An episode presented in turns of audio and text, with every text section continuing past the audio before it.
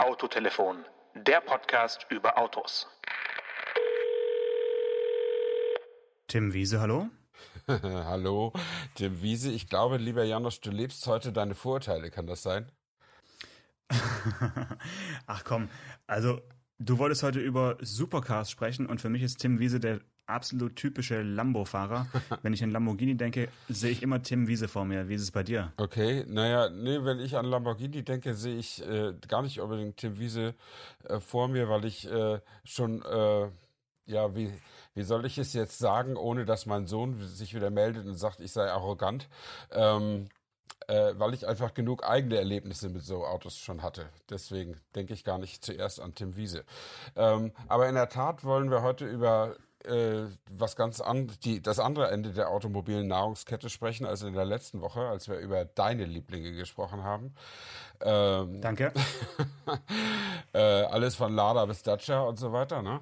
Äh, aber bevor wir das machen, äh, wir hatten äh, uns einen guten Vorsatz für die zweite Staffel genommen, äh, Fehler und äh, und Lücken äh, gleich zu beheben und zu schließen in der nächsten Folge. Ähm, und ich fange mal an. Äh, wir hatten irgendwie gesagt, oder ich hatte gesagt, bei Dacia gibt es ein Modell, was ich richtig gut designt finde. Äh, und mhm. wir würden später noch darauf zu sprechen kommen. Und das haben wir vergessen oder habe ich vergessen. Und das trage ich hiermit nach. Das ist der Dacia Duster, dieses äh, SUV von denen. Und da, mit dieser Meinung stehe ich nicht alleine. Das ist auch in der Design-Fachwelt gar nicht so ganz unbeliebt. Okay, also das heißt, den findest du äh, gelungen und der äh, steht so ein bisschen raus aus der restlichen Dacia-Familie. Ja, würde ich sagen. Also für, vor allen Dingen für den Geldeinsatz, den man da als Kunde bezahlt, äh, bekommt man wirklich ein sehr, sehr vernünftig gestaltetes Auto. Daran wird ja auch viel gespart. Design ist ja auch teuer, gutes. Ähm, und ansonsten ist das ja alles ziemlich basic da, was die da machen. Aber der Duster sticht für mich schon so ein bisschen heraus. Okay, dann müssen wir jetzt aber doch nochmal über den Lada äh, Niva sprechen, weil das ist ja ein Auto, was äh, auch, sage ich mal, designmäßig, ähm, also mich zumindest überzeugt, obwohl es äh, ein Design aus den 70ern ist, ja. äh, einfach aufgrund seiner Proportion und seiner Schlichtheit. Mhm. Und ähm, da hatten wir darüber gesprochen, dass wir mal in Buxtehude anrufen sollten, um zu fragen, wie das eigentlich Lada Deutschland macht äh, mit der sogenannten Kleinserie. Ja äh, obwohl sie mehr als 1000 Autos zulassen. Und ich habe äh, gestern mehrmals äh, die Nummer von Buxtehude gewählt auf meinem Wählscheibentelefon und äh, habe auch jemanden erreicht. Okay der mir da ganz äh, vergnügt Auskunft geben konnte. Vielleicht das kurz als ja noch als kleiner Nachklapp zur, zur letzten Folge. Mhm. Also Kleinserie hast du vollkommen recht, äh, 1000, äh, 1000 Autos sind es und ähm, Lada Deutschland äh, lässt also einen Teil der importierten Fahrzeuge äh, als Lada Deutschland Autos zu ja. als Kleinserie. Die bekommen dann äh, die Seriennummer am Anfang, äh, also die Fahrgestellnummer WLX mhm. und ähm, auch Avtovas, also ja. die ähm, russische Mutter, äh, die man hier als Name gar nicht so kennt, ja. ähm, die hat ebenfalls eine Kleinserie angemeldet in Deutschland. Ach so. Äh, da haben die Autos dann vorne auf dem auf dem Rahmen äh, eingeprägt äh, XTA. Mhm. Äh, daran kann man also erkennen, ob ob der Lada ähm, den man hier kauft, jetzt also ein, ein deutscher oder ein russischer Lader ist. Okay. Äh, wobei natürlich, wo, wobei natürlich beide in, äh, in äh, Toljatti ja. in, in Russland äh, ja. äh, gefertigt werden. Mhm. Und das ist aber noch nicht alles. Insgesamt könnte man 5000 äh, Lada Nivas für Europa äh, zulassen, okay. weil man ähm, einen weiteren Kniff anwendet und die von mir auch letztes Mal genannten Sondermodelle oder oder ähm, ja Linien mhm. namens Urban ja. oder Urban, äh, die bekommen ebenfalls äh, die Zulassung einer Kleinserie, okay. ähm, gelten also als eigenes Modell. Und dann hast du den Fünftürer, den Dreitürer, den Urban und ähm, als fünftes Modell eben noch ein, eine zweisitzige kurze Variante für den wirklich harten Einsatz. Das ist dann nochmal eine eigene Kleinserie. Mhm. Also insgesamt teilen die das auf auf fünf verschiedene Modelle und kommen so theoretisch auf 5000, äh, die sie vermarkten könnten. Und ohne Airbags und ohne ESP, wie man eigentlich normalerweise muss. Das ist das, was wir uns gefragt hatten, ja. Da kann man. Genau, das hast du mir das hast du mir erzählt, dass man das äh, mittlerweile muss. Also bei ESP weiß ich es auch. Mhm. Ähm, seit wann der Airbag Pflicht ist, bin ich mir gar nicht so ganz sicher, aber da hast du gesagt, äh, auf jeden Fall, deswegen ver vertraue ich dir mal. Also bei ESP weiß ich auch, seit 2015, glaube ich, in der Europäischen Union ist es auch Pflicht. Ähm, und beim Airbag weiß ich nicht, wie, wie da die Regelungen mhm. sind, ob man den wirklich braucht oder was ist eigentlich, wenn der äh, defekt ist, bekomme ich dann keinen TÜV. Das, ähm, so weit bin ich jetzt nicht eingestiegen in die Materie. Äh, ja, so genau, äh, wie ob und wie der TÜV das prüft, kann ich nicht sagen, aber der, das ist so, dass der TÜV längst nicht alles prüft, was vorgeschrieben ist. Also insofern, äh, das, das würde sich nicht beißen. Ähm, aber Vielleicht kommen wir zurück auf äh, unsere Millionario-Autos, über die wir heute sprechen wollen. Die haben nämlich bestimmt alle ESP-Airbags. Und die haben, in der Regel haben sie dann auch so Fahrer, die das aber gar nicht unbedingt zu schätzen, sondern also so die, die Fahrer von Supersportwagen, die trachten ja oft danach, so einen ESP-Schalter erstmal zu finden, um es komplett abzuschalten, weil sie sich immer so bevormundet fühlen. Ähm, aber das nur so ein Seitenaspekt. Ähm, der das, das wage ich aber sogar schon zu bezweifeln, okay. Stefan. Ich glaube, das ist mehr so, dass, dass wir uns das vielleicht als, als Autojournalisten so vorstellen oder vielleicht wir oder, oder Kollegen von uns diesen Knopf als allererstes suchen. Aber wer sich so ein Auto wirklich kauft, wem das dann gehört, der lässt, glaube ich, in den meisten Fällen alle Systeme, die das Auto zur Verfügung stellt, immer an und äh, fährt damit relativ entspannt äh, durch die Gegend. Oder hast du da andere Erfahrungen gemacht? Äh, ich dann äh, konkretisiere ich das ein bisschen. Ich sag mal, die Leute, die sich öffentlich über diese Autos äußern, die, also seien es ist Autotester oder seien es, seien es tatsächlich Besitzer, äh, die reden oft so daher, ob sie es nur wirklich machen. Das kann ich natürlich auch nicht sagen, weil man dann in den wenigsten Fällen dabei sitzt. Ähm, aber wenn ich schon mal dabei sitze, dann freue ich mich, wenn sie die äh, Schalter unangetastet lassen. Äh, das, das gebe ich zu. Also ich äh, fahre jetzt gerade einen, einen Aston Martin äh, DB11 äh, AMR, was für Aston Martin Racing steht. Äh, und der ist der wäre ohne Traktionskontrolle so nervös auf der Hinterachse, dass ich den auf keinen Fall ähm, auf keinen Fall abschalte, äh, zumal ich auch nicht auf normalen Straßen unterwegs bin, sondern auf einer auf einer Sportwagenreise eines privaten äh, Veranstalters äh, durch Schottland. Und äh, da sind die Straßen extrem schlecht und das Wetter ja. ist jetzt auch extrem nass leider. Also insofern, Immer ein bisschen feucht. Ja, also das ist äh, be besser mit Traktionskontrolle, sonst fliegt dir das Auto nämlich weg. Im Übrigen ist ein Lamborghini-Fahrer dabei. Also es ist keine, keine Pressereise, sondern das sind äh, private Leute, die die Sportwagen haben und die auch so ein bisschen sinnvoll einsetzen wollen. Äh, und es ist ein Lamborghini Huracan Spider dabei. Und äh, der Mann ist ganz anders als Tim Wiese, der ist nämlich wirklich nett. Aha, so. Tim Wiese ist also nicht nett. Ähm, bevor wir über die Menschen sprechen, ja. die, diese Autos bewegen, äh, müssen wir vielleicht noch kurz aufklären, äh, was sind überhaupt äh, Supersportwagen und äh, äh warum äh, möchtest du darüber sprechen? Und für den Fall, dass ich meine Zeit lang nichts sage und irgendwie eingenickt bin, eingenickt bin, bitte nicht mir übel nehmen. Ich, ich versuche wirklich schon, ähm, mich den ganzen Morgen darauf vorzubereiten, dieses Thema irgendwie ähm, auch mit anzufassen und dass ich mehr dazu beitragen kann, als zu erzählen, dass ich ich früher beim Autoquartett natürlich diese Autos super fand, aber mein Interesse an diesen Autos ist auch ungefähr zur gleichen Zeit eingeschlafen, wie ich mich dann nicht mehr so sehr für Autoquartett interessiert habe. Okay. Und seitdem tue ich mir, äh, tue ich mich auch regelmäßig schwer auf so Messen wie Genf und so, ähm, bei den Ständen, wo solche Autos äh, dann stehen, auch Königseck und dann wirklich so die, diese ganz verrückten Geschichten, da wirklich äh, seriös daran vorbeizulaufen, ohne mir zu denken, äh, what the fuck. Also mhm. deswegen ähm, gerne ähm, erzähl mir was über die Autos. Äh, ich denke, wir sollten über Ferrari, über Lamborghini und über die äh, englischen äh, Supersportwagen äh, natürlich äh, ein paar Worte verlieren. Ähm, wie ist denn jetzt die Mischung? Also bist du der Einzige mit dem Aston Martin oder fahren da mehrere von dieser äh, James Bond äh, Sorte rum? Ähm, ja, nachdem das ein, äh, ein deutscher Veranstalter ist und äh, die die Menschen alle aus dem deutschsprachigen Raum kommen, also Schweiz, äh, Deutschland vor allen Dingen. Ein Däne ist noch dabei. Ähm, bin ich tatsächlich der Einzige mit dem Aston Martin. Ich hatte es einfach, ich ich, mir gehört ja so ein Auto nicht, aber ich wollte ja irgendwie jetzt nicht mit dem äh, Golf GTI oder gar mit meinem Citroën C5 da hinterher eiern. Ähm, da muss man ja sich schon irgendwie anpassen. Also habe ich gedacht, es ist eine, eine sinnvolle Idee, mal eine britische Firma zu fragen. Das ist dann ja auch mit dem Autotransport äh, einfacher. Äh, aber tatsächlich ist es so gewesen, dass Aston Martin Deutschland ein Auto äh, mir gegeben hat und das mit dem Lastwagen hoch nach Edinburgh gebracht hat.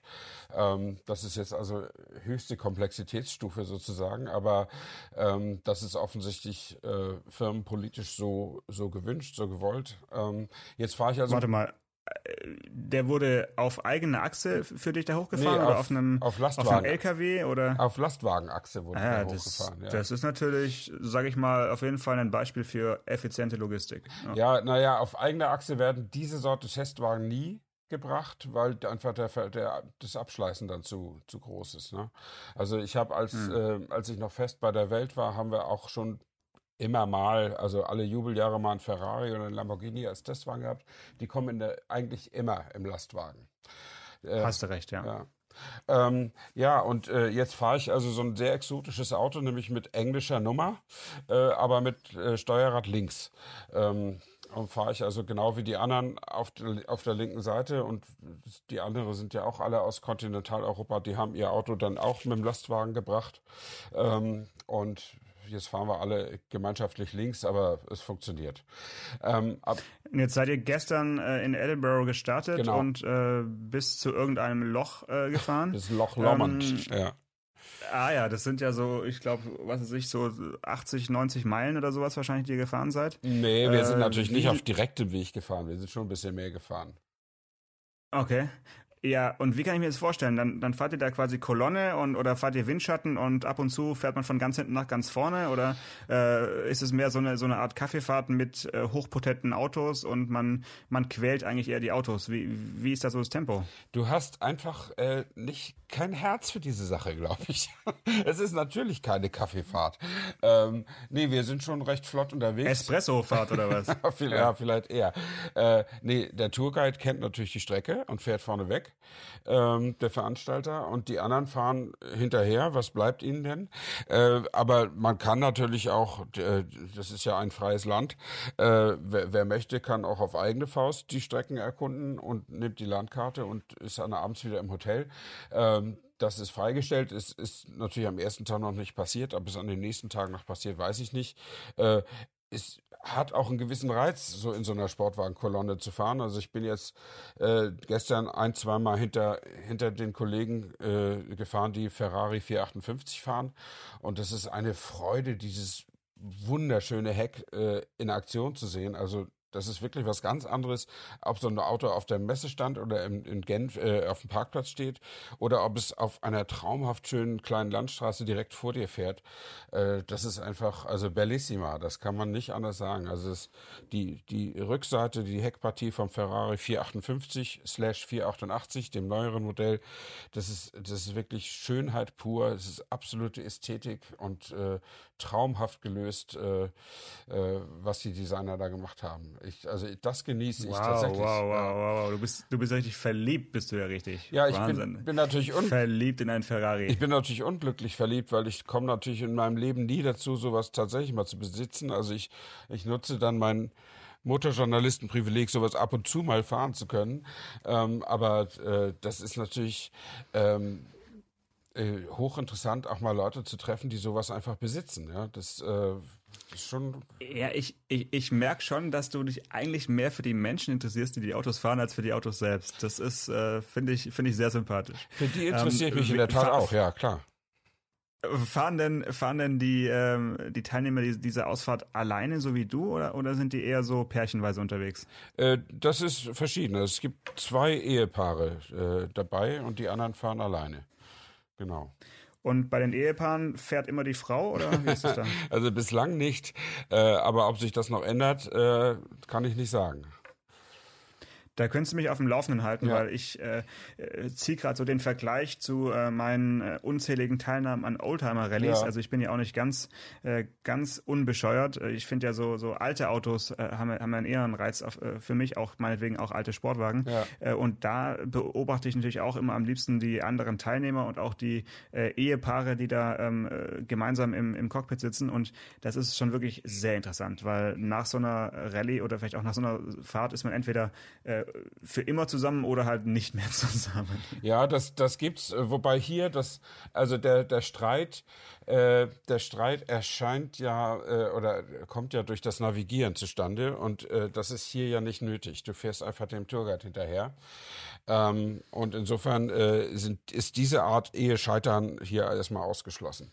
Ähm, aber, aber ja, das habe ich auch schon äh, beobachtet bei Oldtimer Rallyes, wie die, wie sich äh, Paare wirklich angezickt haben. Ne? Also das, äh, ja, das ist, da muss man irgendwie aufpassen. Also es ist ja grundsätzlich das, also wenn, wenn ich so als Journalist so eine Oldtimer Rallye mitfahre, dann kläre ich auch immer das Ehrgeizlevel mit meinem Co-Piloten und versuche mich daran anzupassen. Also ich bin von Natur aus nicht so ehrgeizig, was diese Zehntelsekunden in den Lichtschranken da angeht.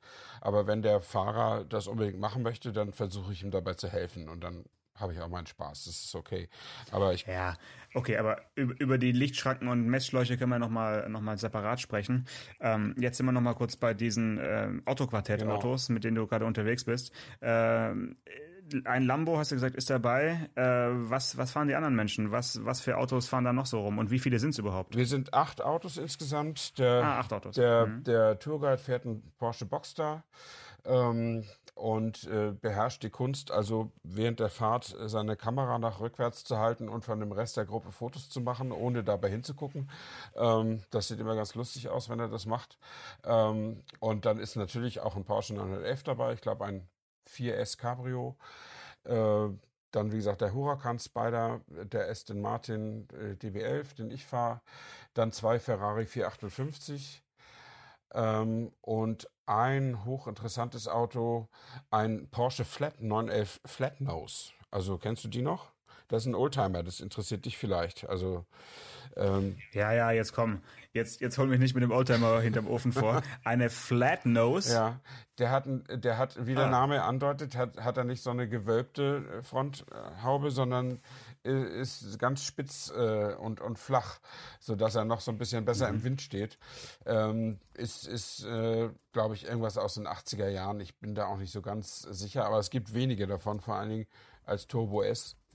Wie mir der Besitzer gesagt hat, gäbe es weniger, äh, wenige davon. Und äh, äh, das ist schon ein attraktives Auto, einfach durch seine Seltenheit, sag ich mal so. Ne? Also äh, Ja, cool. der Elver Der ist hat, schon hat so, als Flat, wenn der Elver gleich als Flatnose erfunden worden wäre, dann wäre der wahrscheinlich nicht so erfolgreich geworden. Aber äh, wenn man den ab und zu mal sieht, ist das schon, ist das schon gar nicht so schlecht. Und dann ist noch ein Kollege da, der fährt einen BMW M135, äh, was jetzt der darf auch mitfahren? ja, das ist vom, vom, vom Design her ist das natürlich, vom Design her ist das natürlich nicht so Sportwagen, aber der hat auch 326 PS und ist, ziemlich flott unterwegs. Er kann offensichtlich auch ganz gut fahren. Ähm, aber ich gebe zu, hinter dem herzufahren ist nicht so viel Freude, weil der, der BMW 1er sieht halt aus wie der BMW 1er, auch als M135i. Ähm, dann das Ja. ist nicht so, nicht so, geht nicht so die Sonne auf, als wenn du einem, einem Ferrari hinterher fährst. Das ist halt so, ja.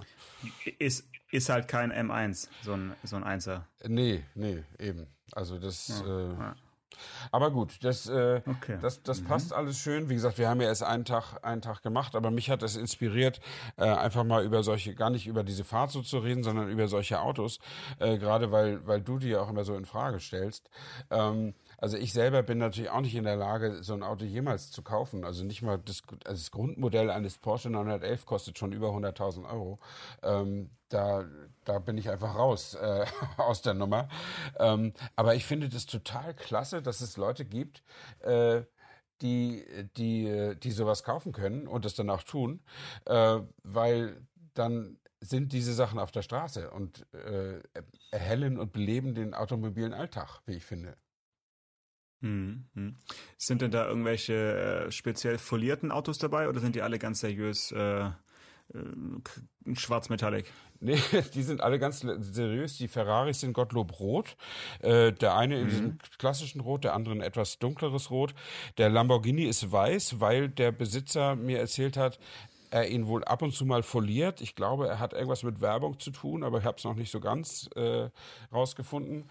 Ähm, und der Aston Martin ist dunkelblau was sehr schön aussieht, vor allen Dingen mit den knallgelben äh, Bremssätteln, die in der Farbe von Aston Martin Racing gehalten sind.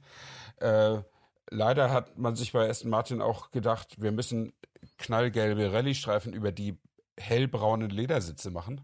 Ähm, das sieht ein bisschen seltsam aus, ein bisschen exzentrisch, very British, wie man so sagt. Ähm, oh yeah.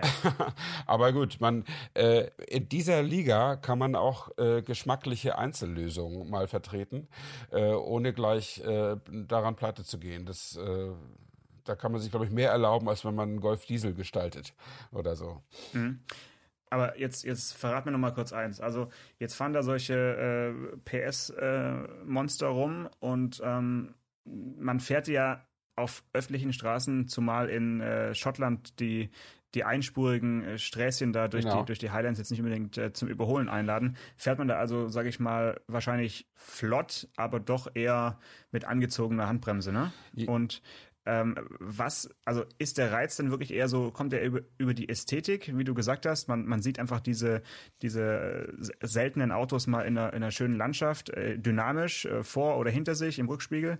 Ähm, weil das fahrerische Erlebnis ist ja, sage ich mal, jetzt nicht unbedingt äh, in deinem Auto jetzt groß anders als in dem von dem 1er BMW oder, oder täusche ich mich da? Äh, ja, wenn du mit verbundenen Augen fahren könntest und den auch die Ohren zustopfen würdest, dann würdest du den Unterschied vielleicht nicht so groß merken, weil wir tatsächlich hier auf diesen Sträßchen nicht an die Grenze gehen können, weil die Straßen wirklich eng sind und weil sie auch in sehr schlechtem Zustand sind. Ich bin vor drei Jahren mit demselben Veranstalter schon mal in den französischen Alpen gewesen und da haben wir Pässe rauf und runter gemacht und das war ein ganz anderes äh, Sportwagenerlebnis. Ähm, aber ich glaube, dass die, dass die Leute, äh, die solche Autos haben, auch das gemeinsame Erlebnis suchen, ähm, wie viele andere Menschen auch, die irgendwelche Hobbys haben und äh, gemeinsam Urlaube daraus gestalten ähm, und dass sie mal, dass sie mal unter sich sind, dass sie mal ganz in Ruhe und in, ernsthaft über ihre Autos reden können, ohne dass da irgendjemand ständig staunt oder gar neidisch ist oder so. Und ich glaube, das, das gefällt ihnen gut und das, äh, das weiß ich aus eigener Erfahrung. Äh, Menschen, die gerne fahren, finden das toll, wenn jemand ihnen Touren organisiert. Also ich habe vor mhm. in den 90er Jahren, was lange her ist, da wurde noch in D-Mark bezahlt, äh, da habe ich Motorradtouren organisiert, Tagestouren. Ähm, äh, und die hätte jeder andere für sich auch selber äh, ausbaldowern können und fahren können. Aber die Leute waren total happy, dass sie hinter mir herfahren konnten und ich den ganzen Tag auswendig wusste, wo es lang geht. Äh, und ja. fanden die alle total gut. Ähm, und ich glaube, das ist eben auch ein, ein, ein Reiz von, von solchen Sachen. Ja, es, es, macht ja auch macht ja auch Spaß. Ich meine, die äh, ja so Ausfahrten, auch so Spaß-Rallyes und eher so Schnitzeljagden, es sind ja auch groß im Kommen und äh, erfreuen sich einer un unglaublichen Beliebtheit. Also ich kann das schon ganz verstehen, auch dass man so ein bisschen unter sich ist. Ähm, trotzdem interessiert mich natürlich noch mal ein bisschen so dieser dieser Typ Mensch. Äh, ich sag mal, vielleicht habe ich so ähnliche Leute kennengelernt, natürlich bei Oldtimer Rallyes, mhm. aber ähm, dann auch bei, ähm, ich war mal, war mal bei einem BMW äh, Fahrradtraining in, in Nordschweden oben ja. und das war ein, ein Training, das war nicht nur für Journalisten, sondern da war die Hälfte der Gruppe war also zahlende Kundschaft mhm. und die Hälfte war Journalisten und ich glaube, das macht BMW nie wieder, äh, weil da einfach zwei Welten aufeinander mhm. getroffen sind. Trotzdem hat man da einen super Eindruck bekommen, wie einfach so äh, BMW-Fahrer denen Geld eigentlich egal egal ist, mhm. Halt so ticken und äh, da die Autos in, in, in die Schneewehen setzen. Ähm, aber das ist wahrscheinlich jetzt bei dir ganz anders, weil die ja mit ihren eigenen Autos unterwegs sind. Das heißt, die werden sich auch ein bisschen äh, um ihre Autos äh, kümmern und jetzt nicht da irgendwie rumrotzen. Ne? Ja, genau. Also es sind natürlich seriöse Leute. Der, äh, der Altersdurchschnitt ist auch also ich sag mal 50 plus ist äh, ist noch freundlich gesagt so. Ähm, aber bin ich ja selber. Insofern ist es überhaupt äh, gar kein Problem. Ähm, du bist über 50 ich bin schon Ach, über 50 Jahre wusstest du das nicht. Aber knapp aber, aber knapp, ganz knapp ja. äh, und äh, die also was was mir mehr Sorgen gemacht hat ist ob die mich als Beobachter, der nicht zu ihnen gehört, äh, vom Einkommen Ja. und gesellschaftlichem Status sozusagen, äh, akzeptieren und auch noch, weil sie ja wissen, ich mache, sie sehen mich ja die ganze Zeit Fotos machen äh, und sie wissen ja auch, dass ich äh, darüber schreibe. Ähm, und da hat es ist noch bislang noch keiner zu mir gekommen und hat gesagt, du mich lässt aber raus hier oder irgendwie sowas, sondern äh, ganz im Gegenteil, man interessiert sich für mein Auto, obwohl ich äh, äh, das ja nicht besitze, wie jeder weiß. Ähm, und äh, also ich, habe da äh, eine ganz äh, angenehme Erfahrung. Das war bei der letzten Sportwagenreise auch so. Das sind aus meiner Sicht entspannte Leute. Ähm, die haben natürlich ein bisschen Geld. Äh, von dem einen oder anderen weiß ich schon, was sie so beruflich machen. Und bei den anderen wird sich das in den nächsten paar Tagen vielleicht noch ergeben, dass wir mal äh, reden und dass ich, dass ich das dann mal erfahre. Äh, der eine oder andere hat sicher auch ein eigenes Unternehmen. Und dann fällt eben auch ein bisschen, bisschen Geld ab. Ne? Also ich, äh, ich habe auch mal so eine Art äh, Training gemacht wie du da mit BMW, nur das war mit AMG und das war ein Sportfahrtraining auf der Nordschleife und da waren da war ich aber der einzige Journalist. Es waren 50 Teilnehmer und ich, also 49, die bezahlt haben und einer, der eingeladen war. Ähm, und das war auch überhaupt kein Problem, mit diesen Leuten ins, ins Gespräch zu kommen. Die haben das ernst genommen. Äh, die haben irgendwie gemerkt, dass, dass man ihnen dann nicht äh, in die Hacken treten wollte. Äh, so von wegen, die Reichen äh, schmeißen ihr Geld weg für zweifelhafte Hobbys oder sowas. Äh, und dann waren die auch entspannt. Und da ist meine Erfahrung, dass fast alle von denen irgendwelche mittelständischen Firmen leiteten oder besaßen. Und dass das dann eben ihr Hobby war. Mhm. Ja, also ich find's okay. Ich, ich fänd's irgendwie noch spannender, wenn du jetzt mir gesagt hättest, Janosch, ich habe noch eine Überraschung für dich. Tim Wiese fährt auch mit. ja, das wäre schön. Ähm, Aber das glaube ich zum Beispiel. Irgend, irg- irgend so ein Knaller, irgend so ein Knaller hätte mich jetzt auch noch ein bisschen irgendwie noch ein bisschen wach gemacht. Ja, du ich. möchtest, Also, das- du möchtest die Enthüllungsstory haben, ne? Das, das, ja, also jetzt, was ist denn da jetzt los in den Highlands? Ich meine, da muss doch irgend noch ein, noch ein anderer Grund sein, warum du dich da rumtreibst mit deiner Kamera. Äh, Kannst du mir nicht erzählen, dass du da nur so ein bisschen Fotos von, von Ferrari-Hinterteilen machst? da ist doch noch irgendwas im Busch. Nee, da ist, da ist irgendwie noch, noch ist da nichts im Busch. Also vielleicht, äh, also ich mache diese Story jetzt auch nicht für den Motorteil, so wie damals die Story aus den, aus den Alpen, sondern für den Reiseteil der, der Welt. Äh, und ähm, vielleicht, äh, das Wetter ist nämlich, also das Wetter hat eine ganz schlechte Prognose. Das war gestern schon nicht schön und heute äh, habe ich gerade schon äh, vom Balkon aus ein Nebelfoto über den See gemacht. Äh, das wird sicher auch nicht sehr, sehr viel mehr verbessern. Äh, wer weiß, ob irgendwie die Geduld der Menschen mit dem Wetter, in den nächsten Tagen noch hält und die gute Laune. Vielleicht gibt's da dann auch, auch schlechte Laune, dann gibt's auch ein bisschen, äh, bisschen, bisschen Feuer unterm Dach vielleicht, das weiß ich nicht. Ähm, aber äh, nee, an sich, also mein eigentliches Ziel war, äh, war eine Geschichte zu machen, wie man sich dieses wunderbare Land Schottland, das ich mir auch schon mal äh, in 14 Tagen wandernd äh, äh, zu eigen gemacht habe. Wie bitte? Ja, ich kann auch, kann auch zu Fuß gehen.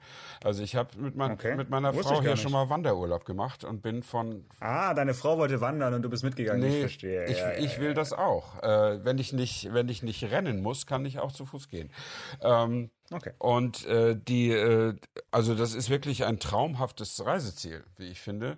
Äh, man muss ein bisschen mit äh, Kühle und äh, Feuchtigkeit umgehen können, aber ansonsten Und mit Schafen? Hm. ja, aber das ist alles, das ist wirklich entspannt. Äh, und, äh, und jetzt äh, wollte ich einfach mal sehen, wie das ist, äh, äh, sich äh, das, das Land äh, anzusehen mit dem Auto.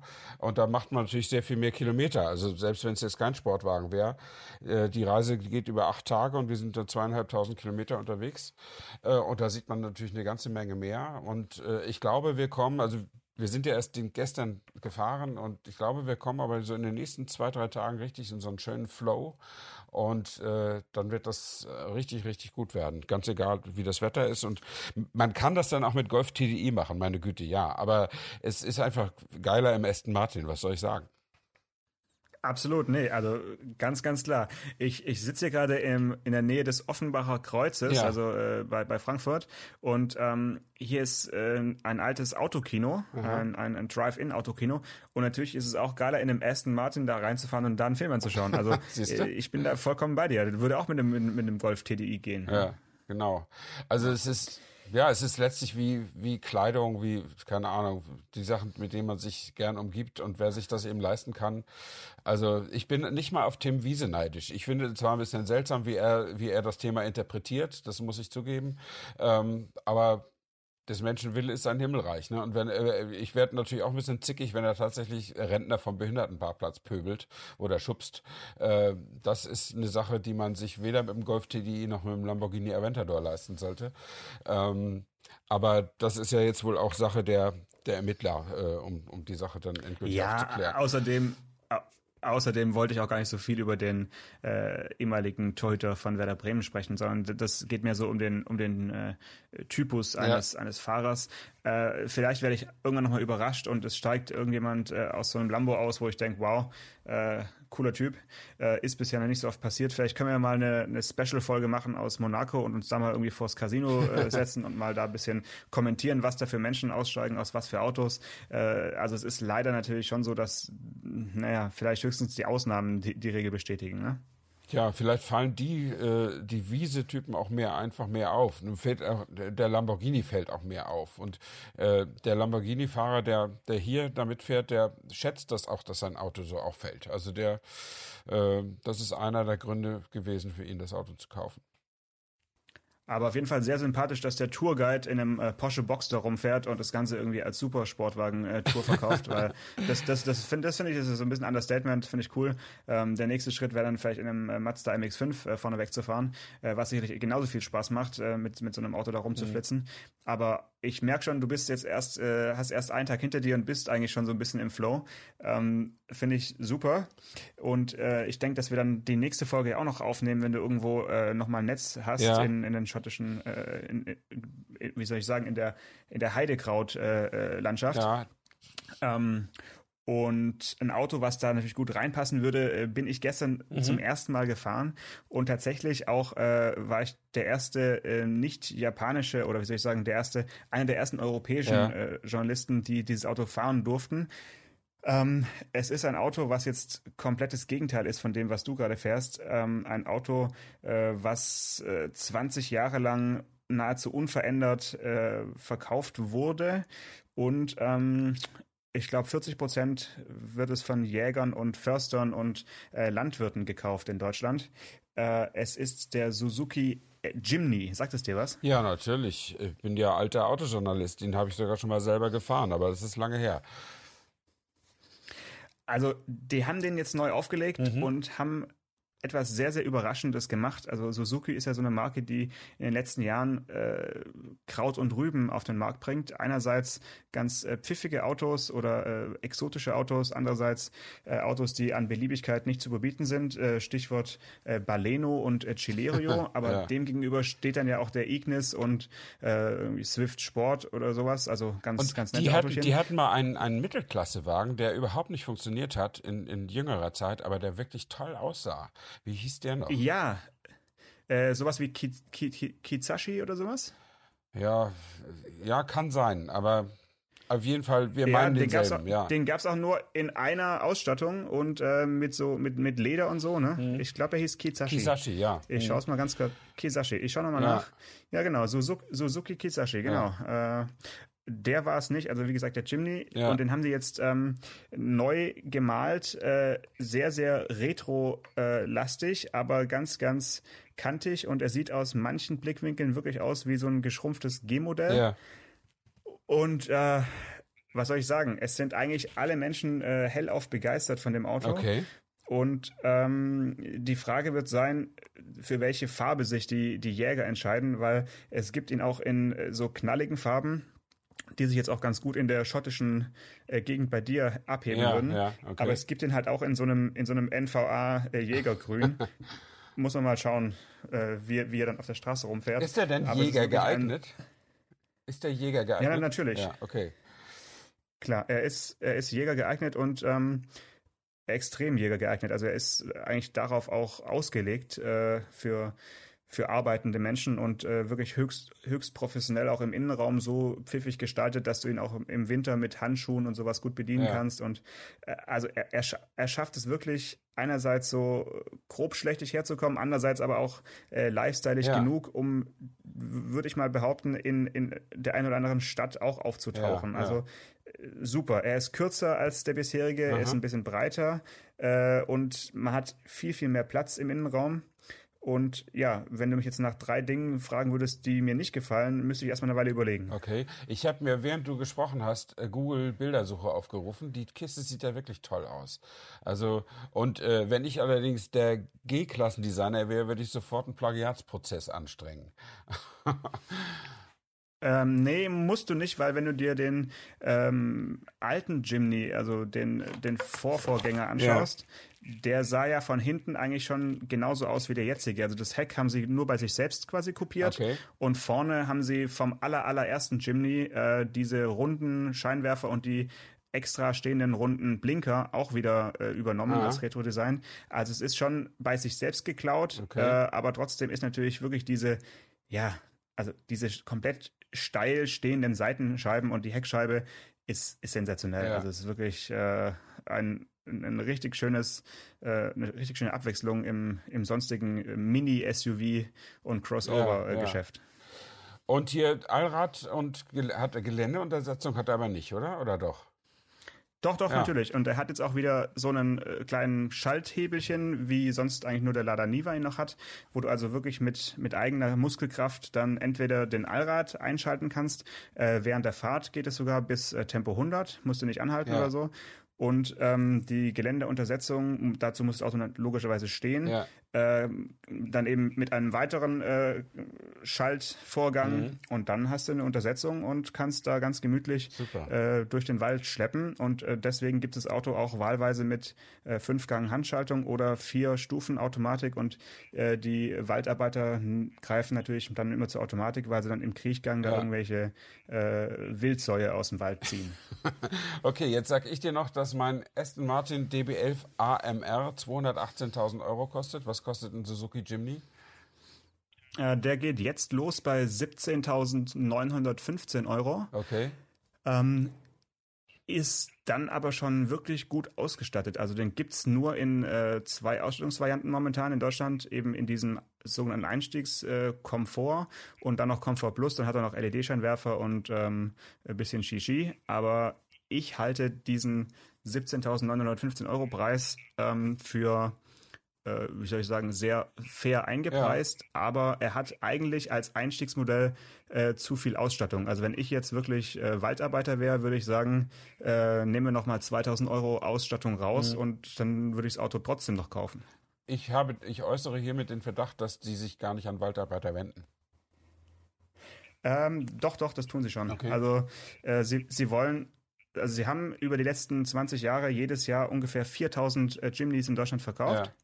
Also ganz schön viel eigentlich äh, und wollen äh, jetzt im in diesem Jahr noch 1800, äh, die sind quasi schon ausverkauft und äh, für nächstes Jahr wollen sie dann im nächsten vollen Jahr äh, 6000 äh, Stück verkaufen und gehen weiterhin davon aus, dass ungefähr 40 Prozent eben im äh, Jäger- und ja, äh, Försterbereich okay. äh, der Kunden liegen und die sind ja auch ein bisschen, äh, wie soll ich sagen, im Umbruch. Da wird dann vielleicht der ein oder andere auch nicht unbedingt den, den dunkelgrünen bestellen, sondern irgendwas anderes, ja. weil die Technik ist unschlagbar. Also das ist äh, noch mit Leiterrahmen und ähm, äh, mit einem 1,5 äh, Liter Saugmotor, der im Prinzip weltweit jeden Sprit äh, schluckt. Also das Auto ist ja. wirklich ein, Welt, ein Weltauto. Mhm. Ähm, und ja, verbraucht halt so, um nochmal auf den Verbrauch zu kommen, wolltest mir noch den Verbrauch vom Aston Martin erzählen, ne? Äh, so, ich glaube 6,8 äh, Liter ist er angegeben und das kann man noch erreichen. Der Aston Martin ist irgendwas mit 11, angegeben und auf meinem Bordcomputer stehen jetzt gerade 14, ähm, also Oh, das ist, das, da, da fährst du aber schön äh, entspannt. Ja, wie gesagt, wir können nicht so richtig äh, angasen wegen der St Straßenverhältnisse. Und äh, wenn das, ich würde sagen, wenn ich den auf so einer Sportwagenreise in den Alpen fahren würde, die Serpentinen rauf und runter, dann geht das sicher Richtung 20 Liter. Aber äh, ist ja auch ein Zwölfzylinder drin, der will ja versorgt sein. Ähm, das ist dann halt so ein bisschen der Nachteil, aber jemand, der so viel Geld für ein Auto ausgibt, der hat dann auch, kann dann auch tanken fahren. Das ist, glaube ich, nicht so, so schlimm. Und äh, wenn jetzt das Argument kommt, äh, das macht die Umwelt aber kaputt, dann sage ich äh, im letzten das Jahr. Das Argument habe ich gar nicht gehört. Nee, das ja. höre ich aber ständig, äh, unterschwellig mhm. von allen. Ähm, Äh, du sagtest 4000 Jimdys äh, jedes Jahr in Deutschland. Ähm, also Ja. ein DB11 ist letztes Jahr 182 Mal zugelassen worden in Deutschland. Insofern ist das, sind es ja homöopathische Dosen, die da auf, auf den Markt kommen. Ähm, liegt ja auch in der Natur der Sache. Ja. Ja, schön. Dann würde ich mal sagen, äh, geh mal zur Tankstelle. Genau. Äh, schau, dass dein Tank voll ist für heute. Und ähm, dann hören wir uns in einer Woche wieder. Wie immer, äh, mittwochs gibt's die neue Folge. Genau. Alles klar. Vielen Dank, Janosch. Bis dann. Bis dann. Ciao, ciao. Ciao. Autotelefon, der Podcast über Autos. Mit Stefan Anker und Paul Janosch Ersing.